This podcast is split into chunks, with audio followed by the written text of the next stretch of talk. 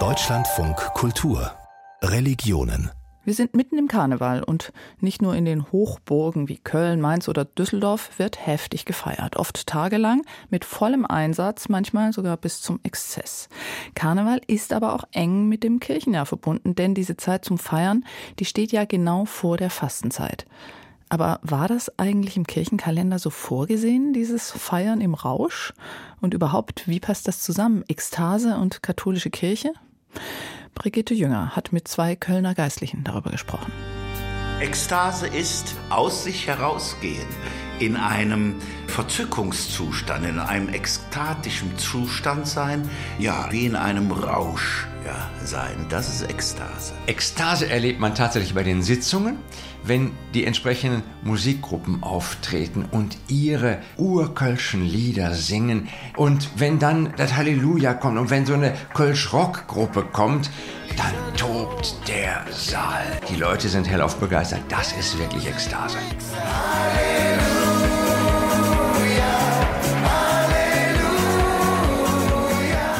Willibert Pauls, Diakon und Thomas Frings, Priester, treten seit Jahrzehnten nicht nur am Altar in Erscheinung, sondern sind auch feste Größen im Kölner Karneval. Thomas Frings ist Mitglied im Verein der Nippeser Bürgerwehr, deren Mitglieder wegen ihrer orangefarbenen Uniformen auch Apelsinenfunken genannt werden. Erst vor kurzem ist er von ihnen zum Feldheiligen ernannt worden. Der Feldheilige, äh, den Titel kann nicht mal der Heilige Vater verleihen, das ist der Regimentsgeistliche. Der Feldheilige heißt er da, der Feldheilige.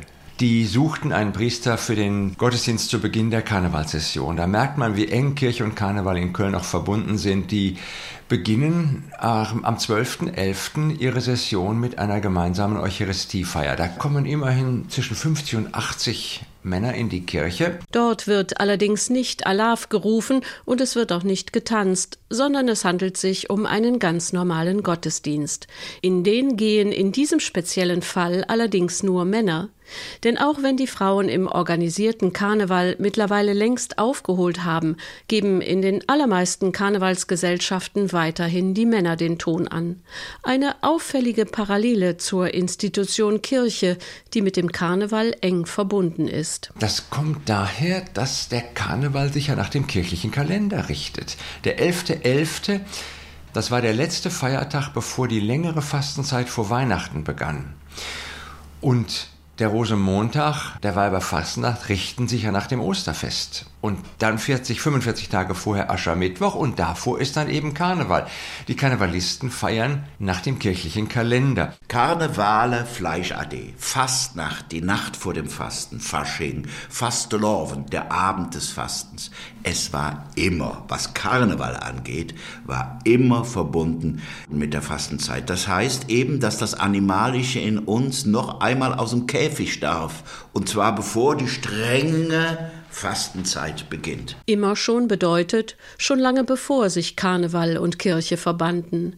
In Mesopotamien, Ägypten, bei Griechen und Römern gab es ebenfalls Feste, bei denen die üblichen Standesgrenzen fielen und die Menschen bis zum Exzess feierten. Solange es die Menschen in Gemeinschaft gibt, gibt es diese rauschhaften Feste. Und offensichtlich brauchen die Menschen das. Ich würde sagen, das ist eine Auszeit der Seele, dass einem selber erlaubt wird, einmal ohne die doch einschränkenden, zwar haltgebenden, aber doch einschränkenden Regeln des Alltags sich sklavisch zu beugen.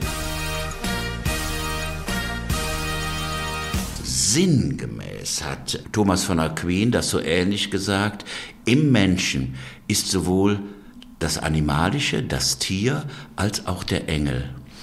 Und Ziel eines christlichen Lebens ist nicht den einen über den anderen siegen zu lassen, sondern beide miteinander zu versöhnen. Trotzdem lassen sich Ekstase und katholische Kirche nicht so reibungslos zusammenbringen, wie Thomas von Aquinas nahelegt.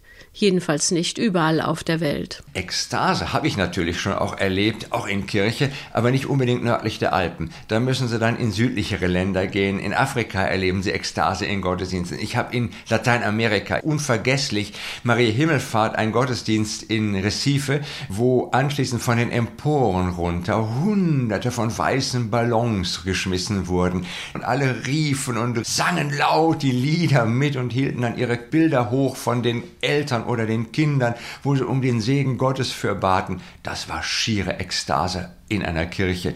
Aber nördlich der Alpen schaffen wir das nicht so gut. Das liegt nicht nur an der unterschiedlichen Mentalität, sondern auch am Kirchenvater Augustinus, der weitreichenden Einfluss auf unsere westliche Welt gehabt hat.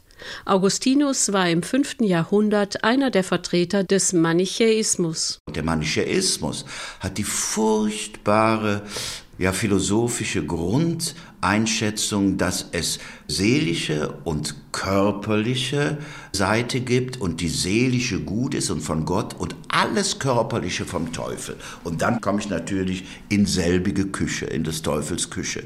Augustinus hat allen Ernstes vorgeschlagen, ob es nicht möglich sei, durch Meditation und Training den Zeugungsakt ohne Lust auszuführen.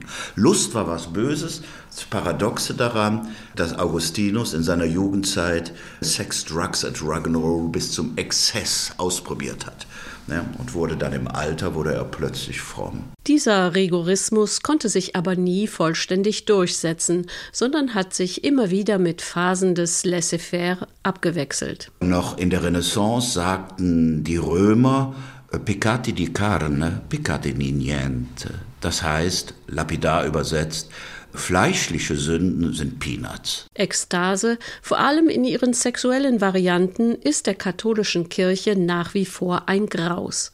Die körperfeindliche Haltung des Augustinus, das meinen beide Kirchenvertreter, die im Karneval aktiv sind, wirkt bis heute in der katholischen Sexuallehre nach. Der neue Katechismus klingt zwar moderator, ist aber im Grunde genommen immer noch sexualpathologisch, dass immer noch Selbstbefriedigung als Sünde angesehen wird, als schwere Sünde, Homosexualität als schwere Sünde, Sex vor der Ehe als schwere Sünde. Und schwere Sünde muss man sich mal vorstellen, das bedeutet also nach alter Auffassung Höllenstrafe. Ja, also es ist ja, ist ja pervers. Viele rheinische Katholiken wird all das jedoch nicht davon abhalten, auch dieses Jahr wieder fröhlich mit vollem Körpereinsatz und bisweilen ekstatisch Karneval zu feiern. Sind wir dabei?